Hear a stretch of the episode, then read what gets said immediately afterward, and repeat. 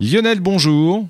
Bonjour. Je rappelle à nos auditeurs que vous faites partie de l'association d'astronomie Albireo 78, qu'à ce titre, vous œuvrez d'une certaine façon, si je puis m'exprimer ainsi, pour la vulgarisation scientifique et puis pour montrer que la science, les mathématiques et tout ça, bah, c'est hyper simple et c'est passionnant. C'est toute une. Absolument. voilà. Et vous parlez aussi d'astronomie. Ça aussi, c'est passionnant. Ça fait maintenant quelques années que nous faisons cette émission. Hein, euh, vous pouvez. C'est la onzième. La onzième année. Voilà. Alors aujourd'hui, on va parler d'un certain Monsieur Lalande, illustre inconnu au demeurant pour euh, bah pour moi. Mais pour les, auditeurs aussi. probablement pour beaucoup de monde. Jérôme Lalande, en fait, c'est, c'est le premier astronome médiatique. Il a mis euh, la communication au service de l'astronomie, de, l'astronomie par des compilations d'articles, des bibliographies, l'histoire même des sciences. Et il, il, a marqué le siècle des Lumières, en fait, autant par l'énergie qu'il a dépensé à, faire connaître l'astronomie et les sciences, guidé, bon, il faut dire aussi par une volonté d'acquérir une certaine renommée, hein, donc c'était peut-être pas euh, non plus dénué de tout intérêt, mais, mais aussi euh, il est connu pour son manque de diplomatie à dire ce qu'il pense, et en particulier en matière de religion, et on en reparlera. Bon, très bien. On, rappelle l'époque? Eh ben l'époque, on est on est fin fin 18e siècle, de 1730 à 1807. Bon, c'est bien. Donc, euh, il a beau ne pas être diplomate, il a échappé au bûcher. Très bien, on en reparle tout à l'heure. Vous êtes en, route vers les étoiles avec euh, l'association d'astronomie Albireo 78 et, et, son président, en l'occurrence, Lionel Bourris. Alors, aujourd'hui, ce monsieur Lalande, vous allez nous en parler. Euh, juste avant d'arrêter tout à l'heure de faire la pause, je, disais, il a échappé au bûcher parce que il était au XVIIIe siècle. S'il avait été à l'époque de Giordano Bruno, il aurait sans doute fini devant l'Inquisition parce qu'il bah, faisait preuve de, peu de diplomatie vis-à-vis de, de comment dirais-je de, de, la religion. Alors, euh, dans ce 18e siècle et ce 19e siècle, qui était ce monsieur et que faisait-il? Alors, Jérôme Lalande, en fait, c'est son nom le, plus couramment utilisé, c'est Joseph Jérôme Lefrançois de Lalande, raccourci en Jérôme Lalande pour tout le monde. Et euh, en, restant poli, en fait, euh, on peut dire qu'il n'avait pas un physique facile. Et c'est peut-être aussi ce qui le rend un petit peu amer envers beaucoup de choses. Euh, un poète, notamment Charles Hubert Millevoix, dans ses étrennes au saut en 1802, il dit « Ce Dieu dont tant de fois il nia l'existence, en le créant s'il est, méritait sa vengeance. Moi, j'aime son front chauve et je crois en effet que le feu du génie a dû brûler son toupet. Donc euh, voilà, on sent qu'il y a quand même de l'amertume. Sous Napoléon, Jérôme Lalande lui-même a écrit On ne sait rien. On croit aux miracles, aux sorciers, aux revenants. On a peur du tonnerre, des souris, des araignées. Et à plus forte raison, on croit en Dieu. Donc voilà ce qu'il est capable de dire. C'est gentil. Et et, à la, et, à la, fin de, de, de, sa vie, le 6 avril 1807, hein, euh, l'astronome Jean-Baptiste Delambre a prononcé ces mots aux obstacles de Jérôme Lalande. Lalande était trop avide de renommée, mais cette avidité même a contribué puissamment à tout ce qu'il a fait de bien. ôtez-lui quelques-unes de ses imperfections, diminuez un de ses défauts, vous en ferez un homme plus ordinaire, moins critiqué, mais aussi moins utile. Voilà, on sent qu'il ne l'aimait pas. Hein. Euh, alors lui, euh, on va dire qu'il expliquait hein, son caractère. C'était plus quelqu'un qui l'admirait, qui, qui faisait, finalement euh, lui rendait hommage. C'est absolument, c'est parce qu'il avait un fort caractère qu'il a été, qu'il a fait tout ce qu'il a fait. Mmh. Euh, quelqu'un de moins fort en caractère, bah il aurait pas, il aurait pas eu la carrière qu'il a eue. Alors ce Jérôme Lalande, qui était-il? Il est né en le 11 juillet 1732 à Bourg-en-Bresse et il est mort début avril, le 4 avril 1807 à Paris. En fait, il a été envoyé à Paris par ses parents pour qu'il étudie le droit. Jusque-là, rien à voir avec l'astronomie. Mais lorsqu'il est arrivé à Paris, il a logé à l'hôtel Cluny. Et l'hôtel Cluny, c'est là où se trouvait un certain Joseph Nicolas Delille qui avait installé un observatoire. Donc voilà sa première rencontre avec l'astronomie, c'est l'hôtel Cluny où il a rencontré Joseph Nicolas Delille. Lalande découvre ainsi l'astronomie justement grâce à cet observatoire de Cluny. Et il devient même l'élève de Delille et de Pierre-Charles Lemonnier, qui sont ces, deux astronomes, alors eux des, vrais astronomes professionnels. Joseph Nicolas Delille. Alors Delille, lui, il a, il a démontré, par exemple, que l'arc-en-ciel est causé par la décomposition de la lumière par les gouttes de pluie. Donc Newton avait déjà réussi à décomposer la, lumière par un prisme. Euh, de l'île, lui, voilà, c'est les, gouttes de pluie. Donc on a, on a expliqué enfin le phénomène de l'arc-en-ciel par la décomposition de la lumière dans les gouttes de pluie. Euh, de l'île a aussi réussi à faire la détermination de la distance Terre-Soleil par les transits de Mercure et de Vénus. Le transit, c'est le passage de Mercure ou de Vénus, par exemple, devant le Soleil. Donc quand, la planète passe devant, alors évidemment, on voit le côté non éclairé et on voit un petit disque noir qui passe devant le, devant le disque du Soleil. On appelle ça euh, un transit. On a eu l'occasion de le voir dans d'autres émissions. On y reviendra sans doute. Je vais y revenir après parce que euh, ça a son importance. Et l'autre astronome en question, c'est Pierre-Charles Lemonnier. Alors Pierre-Charles Lemonnier, lui, il a notamment euh, organisé une expédition en Laponie pour montrer que la Terre est un, alors non pas qu'elle est ronde, mais est un ellipsoïde, c'est-à-dire qu'elle n'est pas vraiment ronde. Donc c'est quelque chose, euh, c'est une sphère aplatie.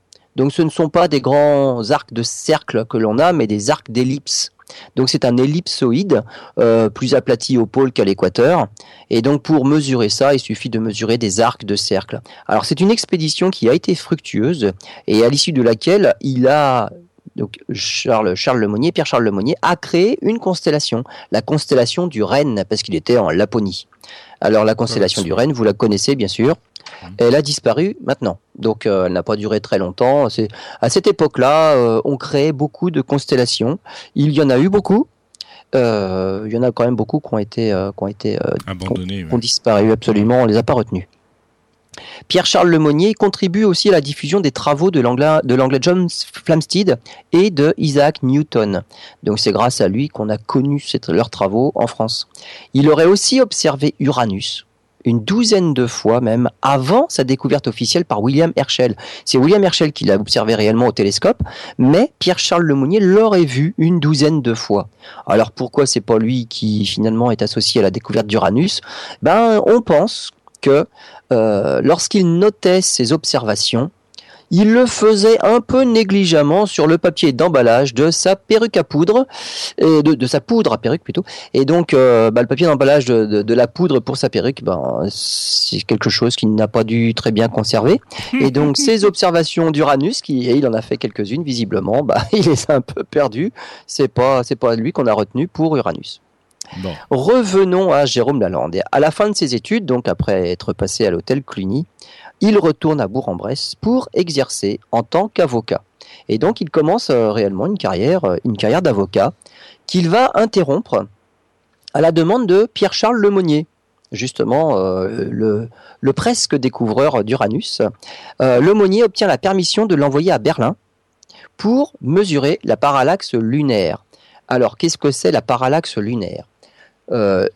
La Lune est suffisamment proche de nous finalement pour que si on l'observe de deux endroits différents sur Terre, on ne la voit pas tout à fait au même endroit dans le ciel. Elle ne serait pas euh, placée dans, parmi les étoiles exactement à la même position si on l'observe de deux endroits situés à une grande distance l'un de l'autre sur Terre. C'est ce qu'on appelle la parallaxe, c'est ce petit angle-là. Alors, il y a euh, Jérôme Lalande qui est envoyé à Berlin et au même moment l'abbé Nicolas, l'abbé Louis Lacaille euh, qui fait la même mesure mais au Cap. Et justement la différence entre euh, ce que voit Lalande à Berlin et ce que voit Lacaille au Cap, c'est justement au fait que, alors eux sont séparés, mais que la Lune n'est pas à l'infini. Et donc il y a une sorte de, profondeur de champ, de troisième dimension. C'est exactement ce qui nous fait voir en relief parce qu'on a deux yeux qui ne sont pas au même endroit. Il y a une parallaxe. Et donc c'est ça qui nous permet de, de voir euh, en relief. Alors c'est quelque chose que nous avons déjà réalisé au club aussi cette fameuse parallaxe-là. Euh, on a fait cette expérience-là, on l'a refaite entre eh ben, eh ben, la France, hein, du côté de Rambouillet ici, euh, et le Maroc. Donc à l'époque, euh, on était quelques-uns à être partis euh, faire euh, une semaine d'astronomie dans le désert au Maroc. On s'était mis d'accord pour faire certaines mesures au, au même moment, à la même heure, des deux endroits différents. On a fait ces photos-là et on se rend compte que la Lune, quand on superpose les étoiles, qui elles, on est sûr qu'elles sont au même endroit, euh, vu de la France ou vu du Maroc, il n'y a pas de souci. Lorsqu'on superpose parfaitement les étoiles les unes sur les autres, eh ben la Lune n'est pas superposable. Il y a un petit décalage entre ce que ce qu'on voyait de la France et ce qu'on voit du Maroc. Et quand on refait les calculs, eh ben on arrive, sans se tromper, avec une, des mesures, si on fait les, mesures précisément, on peut recalculer la distance à laquelle doit se trouver la Lune pour observer cette différence de position, ce décalage, cette fameuse parallaxe. Et donc on retrouve une distance eh ben, compatible avec ce que l'on connaît. La Lune est à 400 000 km de la Terre. On a retrouvé, on a réussi finalement à refaire cette expérience-là. Donc c'est pas une expérience très difficile. Il faut être un peu rigoureux, il faut avoir un peu de chance, il faut qu'il fasse beau au même, au même moment aux deux endroits. Et pas besoin, euh, pas besoin d'instruments de mesure euh, très perfectionnés. Ah non, absolument pas. Il suffit de prendre une photo. Donc un simple appareil photo. Euh, on zoome avec un petit zoom pour grossir un petit peu. Et puis après, bah, c'est la précision des, des, des, relevés, des mesures au pixel près. Puis, puis on se trompe pas dans les calculs et on arrive à mesurer la distance Terre-Lune. Donc c'est ça la fameuse parallaxe. C'est ce qui nous permet, eh ben, pour des objets proches en tout cas comme la Lune, de pouvoir déterminer directement en kilomètres la, distance Terre-Lune. Alors pourquoi en kilomètres? Parce que la distance entre les observateurs, on doit la connaître aussi en kilomètres. Donc on a euh, un système triangulaire entre la Lune et les deux observateurs. Si dans un dans un, un, des côtés de ce triangle-là est connu en kilomètres, alors on peut remonter à la distance Terre-Lune en kilomètres aussi. Donc c'est ça l'expérience, et c'est quelque chose qui est facile à faire, en tout cas avec la Lune, parce que c'est l'objet le plus proche de nous. Si on veut le faire pour des objets plus éloignés, l'angle est beaucoup plus petit, les, les, mesures sont plus délicates, et c'est beaucoup plus difficile à faire. Bon, très bien. Et, alors, juste pour, pour finir, euh, le succès de la mission quand même, parce que Lalande, es un avocat, n'était pas astronome, mais il a eu quelques petites formations d'astronome. Euh, succès de la mission, on l'a envoyé à Berlin pour ça, ça a marché. Lalande entre à l'Académie des sciences de Berlin. Il a 21 ans et il obtient même un poste d'assistant à Paris et il est élu membre de l'Académie des sciences et il se consacre euh, à partir de là à l'étude des planètes. Bon, bah très bien, bah, on va retrouver ce monsieur euh, ambitieux, comme vous le disiez tout à l'heure, dans tout de suite après la pause. Vous êtes toujours dans route vers les étoiles et toujours avec Lionel Boris d'Albireo 78. Lionel, vous nous parliez justement il y a quelques instants de vous nous expliquer, c'est fort utile de revenir régulièrement sur des notions euh, comme celle-ci, la parallaxe, enfin tout ça et tout ça, euh, ce que vous avez testé entre Rambouillet et le Maroc. Maintenant, bah, sur, les, sur les petites expériences en fait euh, faciles à réaliser et puis euh, qui permettent de montrer qu'on est nous-mêmes capable de le faire. Hein. C'est voilà. Mais c'est amusant, c'est intéressant et puis c'est aussi ça l'astronomie. C'est pas que de faire des, belles photos ou de faire des choses très compliquées. On peut s'amuser à refaire les expériences des anciens. Euh, c'est voilà, c'est amusant. Alors revenons à ce monsieur Lalande qui, au moment où nous sommes quittés, était admis à l'Académie des sciences de Berlin. Absolument, l'Académie des sciences de Berlin, l'Académie des sciences de Paris aussi. Oh euh, il s'étude, il, donc il se lance dans l'étude des planètes en 1759. Alors qu'il est avocat, je le rappelle, hein, de formation. Et alors, voilà, tout à fait. Il avait commencé comme avocat. Maintenant, il est astronome à temps plein. 1759, il publie des tables, des tables euh, d'Edmund Halley. En fait, euh, Edmund Halley avait établi des tables pour euh, le retour de sa fameuse comète. Hein. Donc, euh, ce sont quoi des tables Ce sont des, des, suites et des, colonnes de, de, nombres qui donnent les coordonnées des objets visibles euh, à telle date. on n'en a plus besoin maintenant, on a nos ordinateurs, on rentre la date et paf, on a les calculs. On n'a même plus besoin de faire ça, on rentre dans la monture de nos instruments, on rentre la date, enfin il n'y a même pas besoin de la rentrer, ils la connaissent, et on dit euh, va voir la comète de Halley, paf, le télescope pointe tout seul. À l'époque, il n'y avait pas tout ça. Si on voulait observer un objet, il fallait calculer évidemment à la main les coordonnées de l'objet en question pour tous les jours à venir. Et donc il y a des ce qu'on appelle des tables, des tables de coordonnées. Et Lalande publie des tables d'Edmund Halley justement pour euh, le retour de cette comète qui est justement visible cette année-là en 1759. Et il fait aussi en plus une histoire de la comète. Voilà, donc euh, je l'avais dit en, introduction, euh, il va aussi rendre l'histoire des sciences célèbres, donc il va aussi faire des biographies, il va faire des histoires. il va s'adjoindre les, services d'Alexis Clairaut et de Nicole Rennes Lepaute aussi, et il va créer une, une équipe pour faire des calculs sur la date du retour de la comète et sur les calculs plus précis des éléments orbitaux. Il y a une incertitude sur la date de retour et euh, justement, euh, les, on va dire, les équipes qui sont en concurrence pour prédire le retour, eh ben, c'est justement sur la précision de leurs calculs que tout va se jouer. Et donc là, avec Alexis Clairaut et Nicole Rennes-Lepaute, il va créer une équipe justement pour faire ces calculs-là. 1759, c'est aussi, euh, alors il y a l'Académie royale des sciences. Euh, il va faire la rédaction des éphémérides astronomiques de la connaissance des temps. En fait, en réalité, il transforme les vieilles tables astronomiques en véritables annales de l'astronomie et de son histoire. C'est pas juste une suite de, de, pages de, chiffres, ça va vraiment être un, journal qui donne envie de le lire et qui va qui va euh, dépoussiérer l'astronomie, qui va révéler l'astronomie, vulgariser l'astronomie. Ça va être à la fois intéressant pour ceux qui veulent faire des observations, parce qu'il va y avoir les tables, les fameuses tables astronomiques, mais aussi plein de choses pour expliquer ce qu'est l'astronomie. Ce sera beaucoup moins rébarbatif. Il y a un vrai travail de sa part quand même. Absolument. Alors de sa part et de la part de, de, des rédacteurs, on est bien d'accord. les personnes euh, qui, voilà. Euh, avec l'aide de l'astronome royal anglais, alors euh, il s'appelle Neville Maskelyne, il fait, il fait de cet ouvrage en fait un support de diffusion des connaissances et des méthodes de l'astronomie. Et en fait cette, cette évolution, alors cette évolution, je dirais même cette transformation, c'est plutôt une révolution, hein, ne se fait pas sans opposition des anciens, hein. mais c'est aussi pour cela que ces, ces éphémérides, ces nouvelles éphémérides, hein, grâce à lui, vont perdurer jusqu'en 1970. Quand même. Là, on est en 1759. Ça aura duré plus de 200 ans. Parce que il a fait un travail remarquable qui sera repris en l'état par la suite. Et donc, cette façon de faire là va durer très longtemps.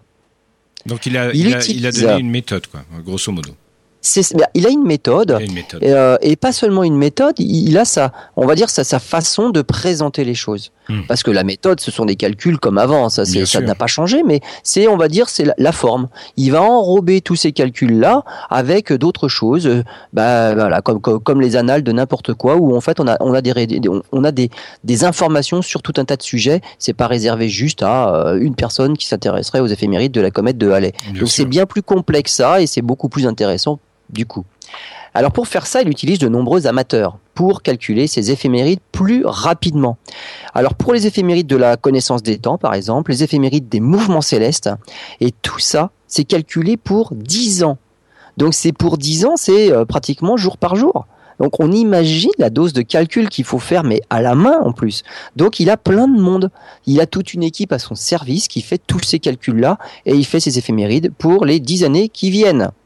Alors, il utilise toutes ces personnes-là sans pour autant leur être euh, reconnaissant. Hein. Faut, faut peut-être pas en demander de trop non plus. Hein.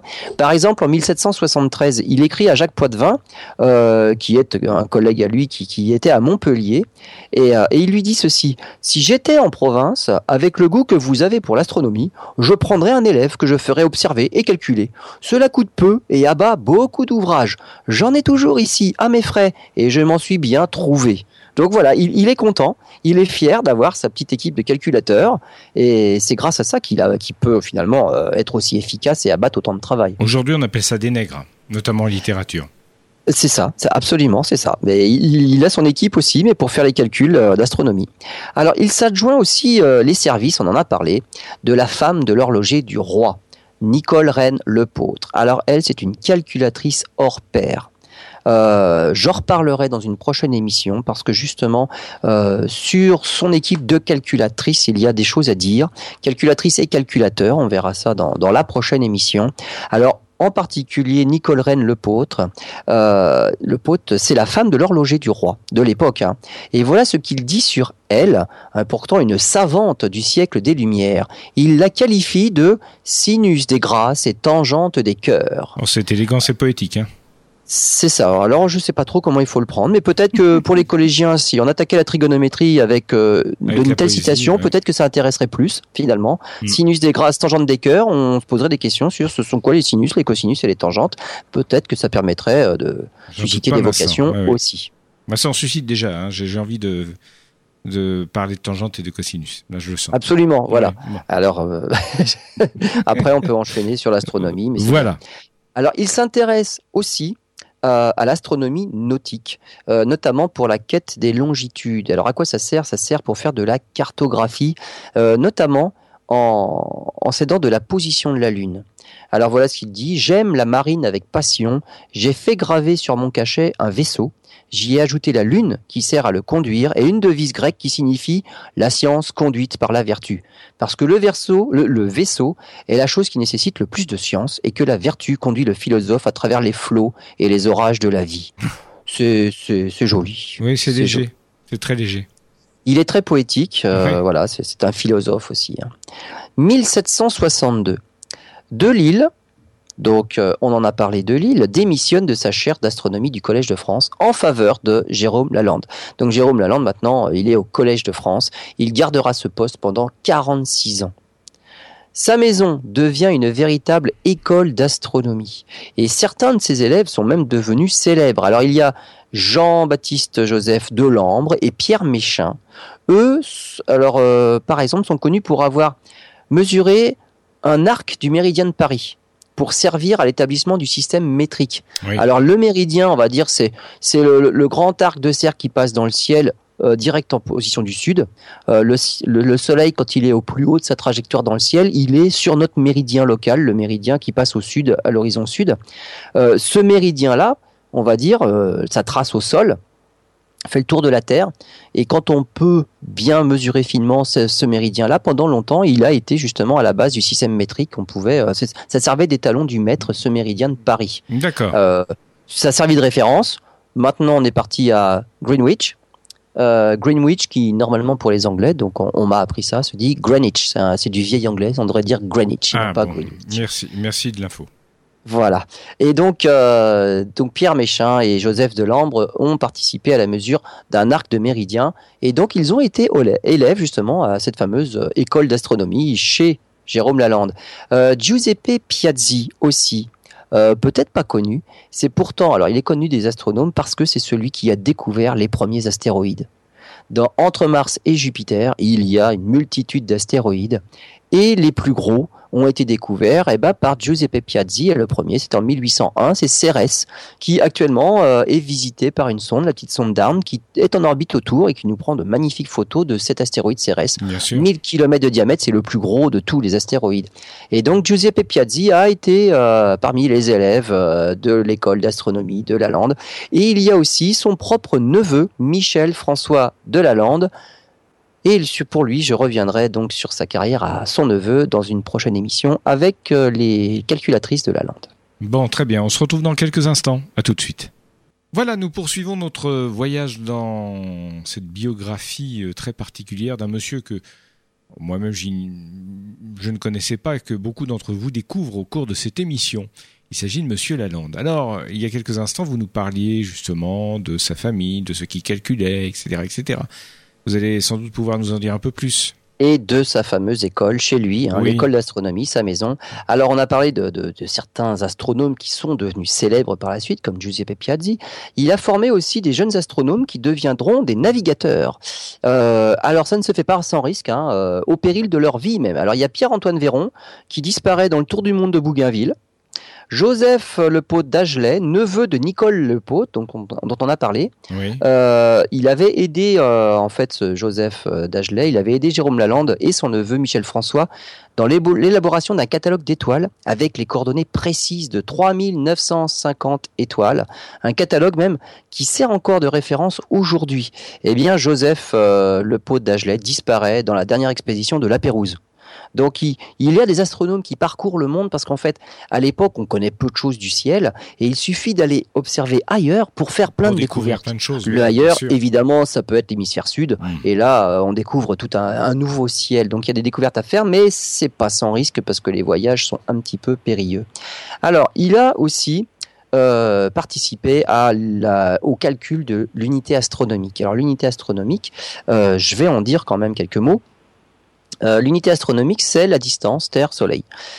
Lorsque l'on fait une maquette, par exemple, euh, il suffit pour euh, faire quelque chose de rigoureux sur la maquette de respecter l'échelle. Et l'échelle, par exemple, en distance. On met Mercure à une certaine distance du, du, Soleil, puis Vénus, puis la Terre, puis Mars, et ainsi de suite. Alors, par exemple, si on met la Terre à 1 mètre, pourquoi pas, on fait une petite maquette, et eh ben on appelle ça ce 1 là, on appelle ça l'unité astronomique. C'est le 1, voilà, c'est ce qui va nous servir de référence. ça nous sert aussi à parler avec de moins gros nombres quand on parle du système solaire. Par exemple, Jupiter est à 5 unités astronomiques et demie.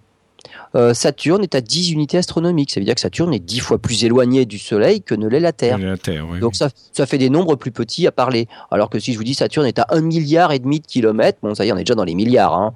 Et, par exemple, euh, au-delà de, Neptune, on a ce qu'on appelle la ceinture de Kuiper, dans laquelle se trouve Pluton. Eh ben, ça va de 30 à 55 unités astronomiques. Et euh, au-delà, il y a le nuage de Oort qui peut aller à quelques milliers d'unités astronomiques.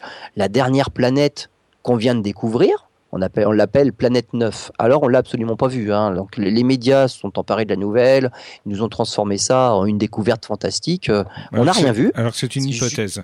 C'est juste une hypothèse. Voilà. C'est l'hypothèse qui expliquerait le mieux certaines observations. Et cette fameuse planète 9 là, qui serait de la taille de Neptune, donc c'est quand même une grosse planète, elle ferait partie des planètes géantes, hein. euh, fois, 10 fois la Terre. Et euh, cette fameuse planète-là euh, peut se trouver jusqu'à jusqu'à 1200 euh, unités astronomiques. Donc elle peut aller très loin, c'est 100 milliards de kilomètres.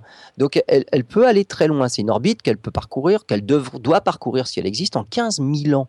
Donc elle va très loin dans le fond du système solaire et non pas aux confins de l'univers, comme on a pu l'entendre dans certains médias. C'est on est toujours dans le système solaire. C'est mmh. pas très loin dans l'univers. Hein. Pour nous, c'est peut-être loin, mais c'est très très proche. Hein. C'est dans notre galaxie, c'est tout à côté. Et donc cette unité astronomique-là, j'en reviens à ma maquette, je mets la Terre à quelque chose qui représente le 1, et je mets euh, Saturne et bah, 10 fois plus loin. Hmm. Mais pendant longtemps, on connaissait ces distances-là pour en faire une maquette à l'échelle, mais on ne savait pas y associer le kilométrage. Ce qui nous a manqué, c'est mais que vaut cette unité astronomique? Que vaut cette distance Terre Soleil. Et pour réussir à le calculer, ça, il y a un moyen simple, mais il faut être au bon endroit au bon moment. C'est ce qu'on appelle les transits. J'en ai parlé tout à l'heure. Il, y a des transits pour nos planètes intérieures. Ce sont des planètes, donc Mercure et Vénus, qui peuvent passer vue de la Terre devant le disque du Soleil. Et si elle passe juste devant le disque du Soleil, on voit un petit point noir qui, se, comme en ombre chinoise, qui se découpe sur le disque et qui, qui traverse le disque. Et donc, grâce à ces transits-là, une fois de plus, lorsque l'on observe un transit de deux endroits différents sur la Terre, on observe un, tout petit déplacement. Vénus ou Mercure ne sont pas au même endroit pour les deux observateurs sur le disque du Soleil. Et cette petite différence de position sur le disque solaire, c'est la parallaxe. Grâce à la parallaxe, ça y est, on peut refaire les calculs. Si on connaît la distance qui sépare les observateurs en kilomètres, et c'est là qu'il y a le, le secret, alors on calcule la distance Terre-Soleil en kilomètres. Et donc c'est important de pouvoir observer ces fameux transits. Et la lande va encourager les grandes campagnes d'observation internationales, parce que là, euh, il faut pas les louper. Vous allez voir que c'est quand même des choses qui sont assez rares. Il n'y en, a pas tous les ans. Et à certains endroits, bah, il suffit qu'il y ait un nuage au mauvais moment et puis euh, l'expérience est ratée. Et il faut attendre longtemps. Donc on va disséminer à ces dates bien précises-là, on va disséminer des observateurs euh, partout dans le monde pour être sûr qu'au moins deux aient vu le phénomène en même temps et on puisse élaborer des parallaxes. S'il y a plus que deux observateurs, on peut faire des couples de parallaxes et puis affiner les mesures. Et donc, de, de avec le, en 1761-1769, il va y avoir des transits de Vénus. Alors, avec ça, euh, on peut alors quand on fait des observations précises, on peut faire justement cette fameuse mesure. Alors c'est une expérience qu'on a effectuée aussi euh, il n'y a pas très longtemps, c'était le 6 juin 2012. 6 juin 2012, Vénus est passée devant le Soleil et on a pu à nouveau refaire une expérience comme à l'époque de Lalande. Donc finalement, toutes nos expériences, c'était souvent c'est des expériences de Jérôme Lalande qu'on a refait. Et donc le 6 juin 2012, entre la France et puis, par exemple, à cette époque-là, c'était en Australie qu'on avait eu, on était en contact avec quelqu'un qui avait pu observer le phénomène aussi. Entre la France et l'Australie, on a pu refaire les calculs et on a trouvé, bah, pour que, pour l'unité astronomique, on a trouvé une valeur de 150 millions de kilomètres. On a refait ce même calcul avec un autre euh, observateur astronome qui était à Hawaï ce jour-là et on a trouvé toujours à peu près 150 millions de kilomètres. Nos résultats variaient entre 148 et 152 millions de kilomètres. C'est assez fiable c'est quelque chose de tout à fait cohérent. Euh, les mesures parfois n'étaient pas très précises. Et puis en France, euh, la seule, euh, point d'observation, le seul point d'observation qu'on ait eu, parce que du côté de la région parisienne, c'était franchement venteux, pluvieux, tout ce qu'on voulait, c'était du côté de, la Haute-Provence, et donc pas, pas en tout cas en région parisienne. Alors, le problème, c'est que ça n'arrive pas souvent. Pour Mercure, par exemple, les, les derniers transits, c'était le 7 mai 2003, le 8 novembre 2006. Puis il y aura le 9 mai 2016, le 9 mai prochain. Toute la matinée de ce lundi 9 mai, on pourra voir Mercure passer devant le Soleil. Alors c'est quelque chose de bah, au moins émouvant à voir. Même si, même si on n'en fait rien, mais ça vaut le coup d'être vu. Mais ça se remarque euh, vraiment alors. Ah oui, oui, oui, oui ça, ça, se voit. Alors pour, pour le regarder, il faut évidemment, c'est comme ça passe devant le soleil, il ah faut, bah faut, franchement pas regarder le soleil. Donc de mm. toute façon, il y a les précautions solaires de l'observation solaire qui s'imposent. Il faut se protéger les yeux. Donc on se protège les yeux comme il faut, ou alors plus facile, si on n'a pas d'instrument dédié à l'observation du soleil pour lequel on met l'œil à l'oculaire et on peut regarder pendant des heures sans se faire mal, on simplement on fait une projection. C'est-à-dire qu'avec par exemple une simple paire de jumelles, on met les jumelles, bah, on dirige les jumelles vers le soleil, mais c'est pas avec l'œil qu'on observe dans les objectifs de la jumelle, on met simplement une feuille blanche 50 cm derrière les jumelles. C'est-à-dire qu'on projette l'image du soleil à travers les jumelles, on projette sur une feuille blanche qui va servir d'écran. Et cette feuille blanche, tout le monde peut la regarder. Donc en plus, on peut faire une observation collective euh, à peu de frais. Ah, Et sur ce disque-là, on va voir le petit disque noir de, de Mercure qui va passer devant. Et donc c'est quelque chose qui, est facilement observable et en plus on peut en faire des calculs pour euh, revérifier que la Terre est toujours sur la bonne orbite. Si on loupe ce passage du 9 mai 2016, il y en a un autre le 13 novembre 2032 ou alors le 7 novembre 2039. Donc vous voyez, c'est pas tous les ans. Donc là, il faudra attendre 16 ans si on a loupé celui du mois de mai prochain. Pour Vénus, c'est pas mal non plus. Le Vénus, le problème, c'est que elle est plus près de nous. Et donc il suffit qu'elle soit un tout petit peu au-dessus, un tout petit peu en dessous le Soleil, et on la voit pas devant. Et donc comme elle est plus près de nous, ce petit écart-là arrive plus facilement. Donc elle passe plus facilement au-dessus, en dessous. Les transits de Vénus sont plus rares que les transits de Mercure. Mais comme Vénus est plus près de la Terre, lorsque le transit de Vénus se produit, les résultats dans les calculs sont beaucoup plus précis qu'avec un transit de Mercure. Mercure est toute petite devant le Soleil, donc ça n'aide pas, et, c'est plus, les calculs sont moins précis. Alors pour Vénus, il y a eu le 8 juin 2004 et le 6 juin 2012, et donc maintenant, il va falloir attendre le 11 décembre 2117. Bon, ben on attendra. Moi, je propose qu'on fasse une émission le, 2118, en 2118. Oui, pourquoi pas. Et si on loupe celui-là, c'est le 8 décembre 2125. Ben, je serai là en rendez-vous. Sortez votre voilà, donc moi, nous avons vu les deux précédents passages, là, les deux précédents transits en 2004 et 2012. Je pense que pour les prochains, ça va pas être facile. Et donc, euh, voilà à quoi servent euh, ces, campagnes, on va dire, d'observation des transits, outre le fait que c'est rigolo, et puis je vous dis, à la limite, c'est émouvant, on voit un petit point noir passer devant le disque solaire, et ça y est, on voit Vénus, on voit, on voit, on voit Mercure, mais ça permet de faire de la science. Et donc, euh, Jérôme Lalande a encouragé ces grandes campagnes d'observation-là, mais pour préciser la distance Terre-Soleil et pour avoir une mesure avec une plus grande précision. Il a aussi étudié le Soleil et notamment sa rotation. Alors, il faut savoir, c'est que le Soleil tourne aussi sur lui-même. Alors, il tourne sur lui-même en à peu près un mois. Donc, c'est une grosse boule de, fluide, hein. c'est du plasma, c'est du gaz très chaud, mais ça tourne. Il y a, une rotation. Il, aurait été un petit peu étonnant qu'il ne tourne pas lui-même. Donc, il tourne en un mois, mais en fait, cette rotation-là ne se fait pas d'un bloc. Comme je dis, c'est quand même une boule de fluide et à l'équateur, il tourne plus vite.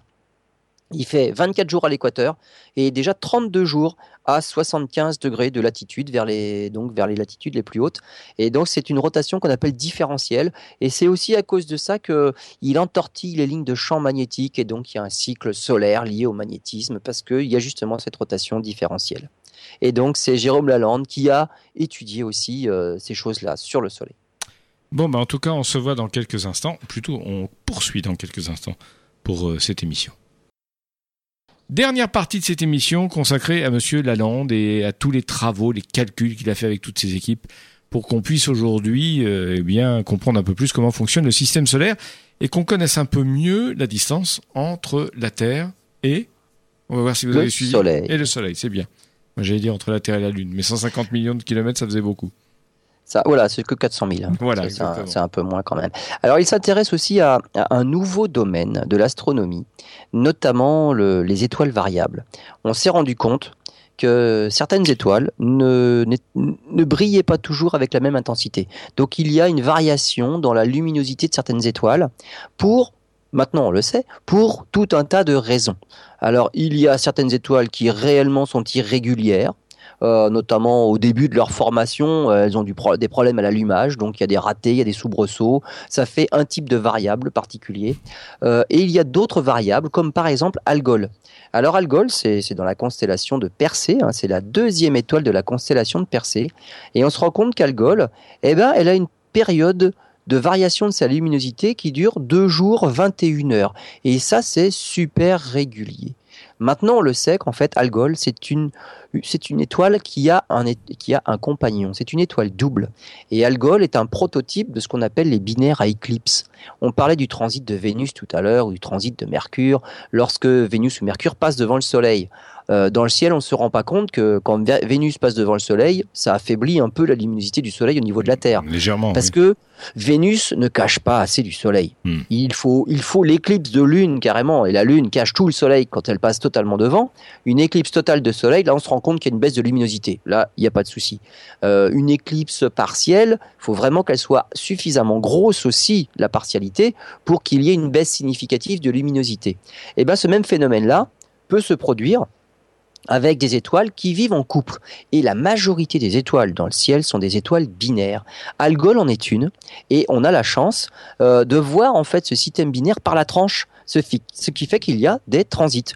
Tous les deux jours 21 heures, il y a le transit du compagnon devant l'autre. Et puis par la suite le transit dans l'autre sens aussi derrière. Hein. Donc il passe devant, il passe derrière. Lorsque les deux étoiles elles sont côte à côte, là on a l'addition des deux luminosités des étoiles. Mais si l'une est devant et l'autre est derrière, eh ben on n'a que la luminosité de l'une des deux et jamais les deux en même temps. Et donc on observe justement cette variation de luminosité.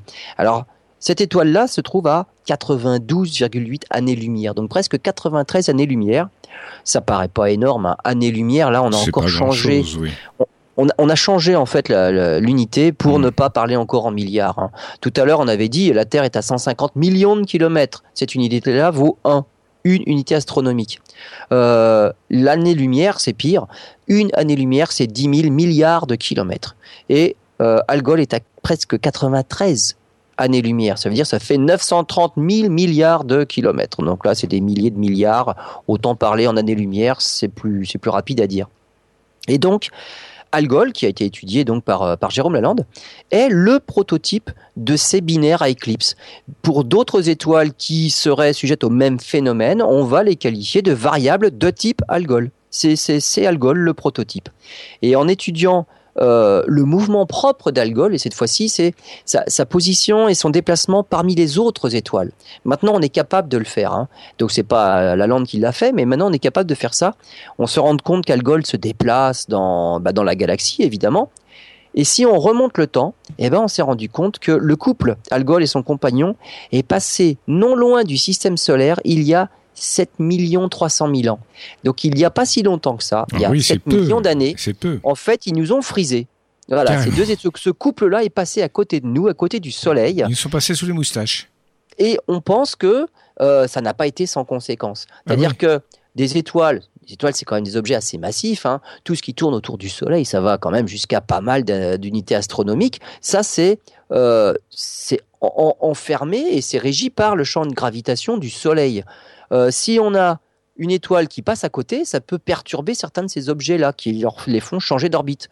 Et donc notre nuage de comète qui est aux confins de notre système solaire, il suffit qu'Algol passe à côté, ça va nous perturber un petit peu tous ces objets-là, hein, comme le ferait par exemple les vagues dans le sillage d'un navire, ça fait des petites vagues qui, se propagent à la surface de l'eau.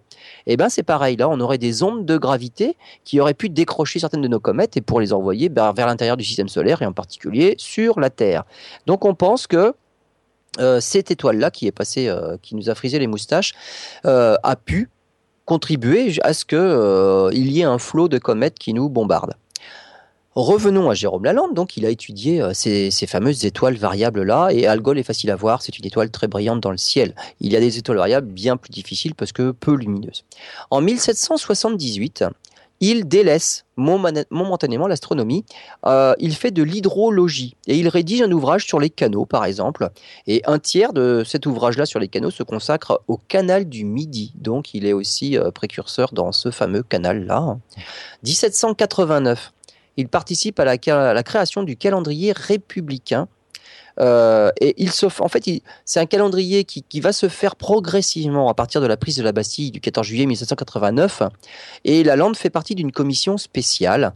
Euh, et les, les, noms des mois sont conçus par le poète Fabre d'Églantine. Voilà, et ce calendrier-là, aux saisons. Voilà, absolument. Alors c'est euh, les saisons, les travaux des saisons, euh, donc c'est joli. Hein. Et ce calendrier-là, qui ne s'est pas fait du jour au lendemain, en fait, il entre en vigueur par décret le, simplement le 5 octobre 1793. Et à ce moment-là, cette première date-là, on est dans ce calendrier-là au 14 Vendémiaire de l'an 2. Alors tous les mois d'hiver, par exemple, là on est en plein, en plein milieu de l'hiver, ce sont des mois en hausse. Il y a nivose, pluviose, ventose. Là, Vendémiaire, eh ben, c'était un, c'est un mois de, l'automne, celui-là. Et donc, Jérôme Lalande a euh, participé à l'élaboration de ce calendrier-là. En 1795, il participe à la création du Bureau des longitudes qui existe toujours maintenant avec l'abbé Grégoire. En 1801, le revoilà enfin euh, en astronomie. Il est le premier, en fait, à référencer une étoile. Alors, une étoile parmi d'autres, hein, sous le nom de VYCMA. CMA, c'est Canis Major, hein, c'est le grand chien. Euh, donc, cette étoile-là, VY, dans le grand chien. Alors, pourquoi il la référence? Parce que elle est suffisamment lumineuse pour lui, visiblement, à magnitude 7 dans son catalogue. En fait, aujourd'hui, cette étoile est particulière. Elle est connue pour être l'étoile la plus grosse jamais observée. Pour nous, c'est une hyper géante. Je ne parle même pas de, géante, c'est une hyper géante. Euh, elle est à 4990 années-lumière dans la constellation du Grand Chien, donc c'est visible actuellement en hiver. Hein. Son rayon, on l'évalue à 1420 fois celui du Soleil. Ça fait un rayon de 3 milliards de kilomètres. Si on la mettait à la place du Soleil, elle irait jusqu'à Neptune. Ah Donc elle englobe toutes nos planètes. Hmm. C'est un monstre. Alors d'autres sont pas tout à fait d'accord, ils ne pensent qu'elle ne fait que 600 fois la taille du Soleil, on n'a pas 1420, bon c'est la moitié quand même. Hein. Euh, le problème c'est que, alors 1420 fois on se l'explique pas, 600 fois c'est encore compatible avec nos modèles et on arrive à expliquer cette taille avec euh, nos théories actuelles. Euh, pour 1420 fois, là on ne sait pas, il faudrait revoir les modèles. Et donc cette étoile-là mais franchement, bah, pour nous maintenant, on sait qu'elle a quelque chose de particulier. Pourquoi Jérôme Lalande euh, l'a trouvée particulière aussi? On ne sait pas, mais c'est le premier à lui avoir finalement donné un petit nom plutôt que, que rien du tout. Le hasard peut-être ah bah, Le hasard, oui. 1802, il fonde un prix destiné à récompenser l'œuvre d'astronome, le prix Lalande. Le prix Lalande existe toujours hein, et il est décerné euh, tous les ans et tous les grands noms de l'astronomie l'ont eu, comme par exemple Giuseppe Piazzi. Giuseppe Piazzi, si vous vous rappelez, on en a parlé tout à l'heure, il a été élève dans son école d'astronomie euh, dans sa maison. C'est lui qui a découvert les premiers astéroïdes. Et ben Giuseppe Piazzi l'a eu deux fois, en 1803 et en 1814, le prix Jérôme Lalande. Revenons aux comètes, parce que 1759, c'était euh, la comète de Halley. Euh, il y en a beaucoup quand même des jaloux qui critiquent Jérôme Lalande. Jérôme Lalande, il fait parler de lui, il fait connaître l'astronomie et donc il commence à avoir une renommée et l'astronomie finalement euh, connaît un développement quand même intéressant. Et 1773, lors de la rentrée publique de l'Académie des sciences, en fait, il veut lire quelques lignes sur l'éventualité d'un passage de comète près de la Terre. Et le problème, c'est qu'au dernier moment, les circonstances l'en empêchent. Alors fortuitement, c'est pas de sa faute. Hein, C'est pas de sa faute. Le problème, c'est que la rumeur se répand. Lalande a prévu une collision entre une comète et la Terre. La fin du monde est proche pour enrayer la panique. Le problème, c'est que voilà, il suffit de lancer des rumeurs comme ça. Quoi. Lalande devait parler d'une comète et finalement, il ne le fait pas. Et donc, c'est que là, il y a une catastrophe, on l'a empêché de parler et la rumeur se répand. Et en fait, pour, pour, pour enrayer la panique, Lalande est obligé de parcourir les rues de Paris pour démentir et, puis, et pour s'expliquer. Hein. Ça, devait être une, ça devait être une terreur, enfin, j'imagine. Mais surtout que les comètes, euh, c'est toujours euh, synonyme de catastrophe, euh, c'est toujours maléfique. Et dans la queue des comètes, il est bien connu, il y a du cyanure, il y a des choses en quantité. voilà, c'est on en meurt. On en meurt. Bon, alors pas, pas en quantité suffisante pour qu'on en meure, absolument. ça, c'est faux.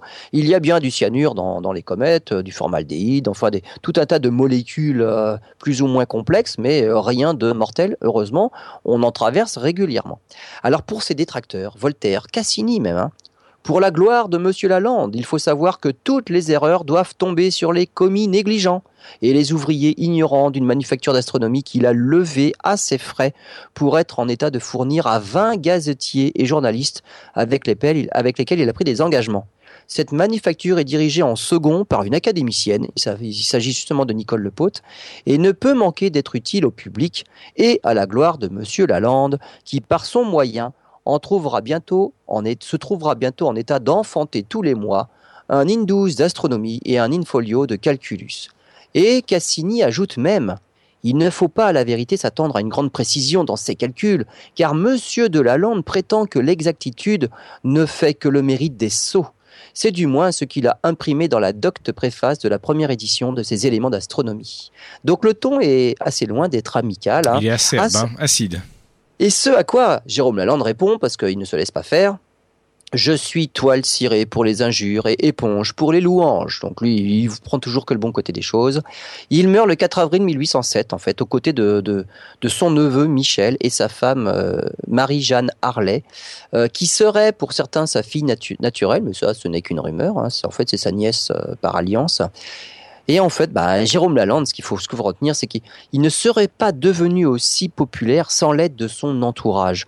Il a mis en place tout un tas de choses, des choses tout à fait pertinentes. Il a il a modernisé euh, toutes les, les, tables de, d'éphémérides. il a fait, il a fait connaître et reconnaître l'astronomie. Mais évidemment, il n'a pas fait ça tout seul, et c'est un peu ce qu'on peut lui reprocher. Alors, notamment son neveu et ses calculatrices, qu'on appellera plus tard justement, euh, ses collaboratrices, qu'on appellera plus tard des calculatrices, euh, un entourage bah, bah, qui fera l'objet d'une prochaine émission, parce que sans eux, il n'aurait jamais eu la carrière qu'il a eue. Eh bien, très bien, très volontiers. On reviendra sur, euh, sur ce sujet dans une prochaine émission. Lionel, merci. On se retrouve la semaine prochaine pour de nouvelles aventures.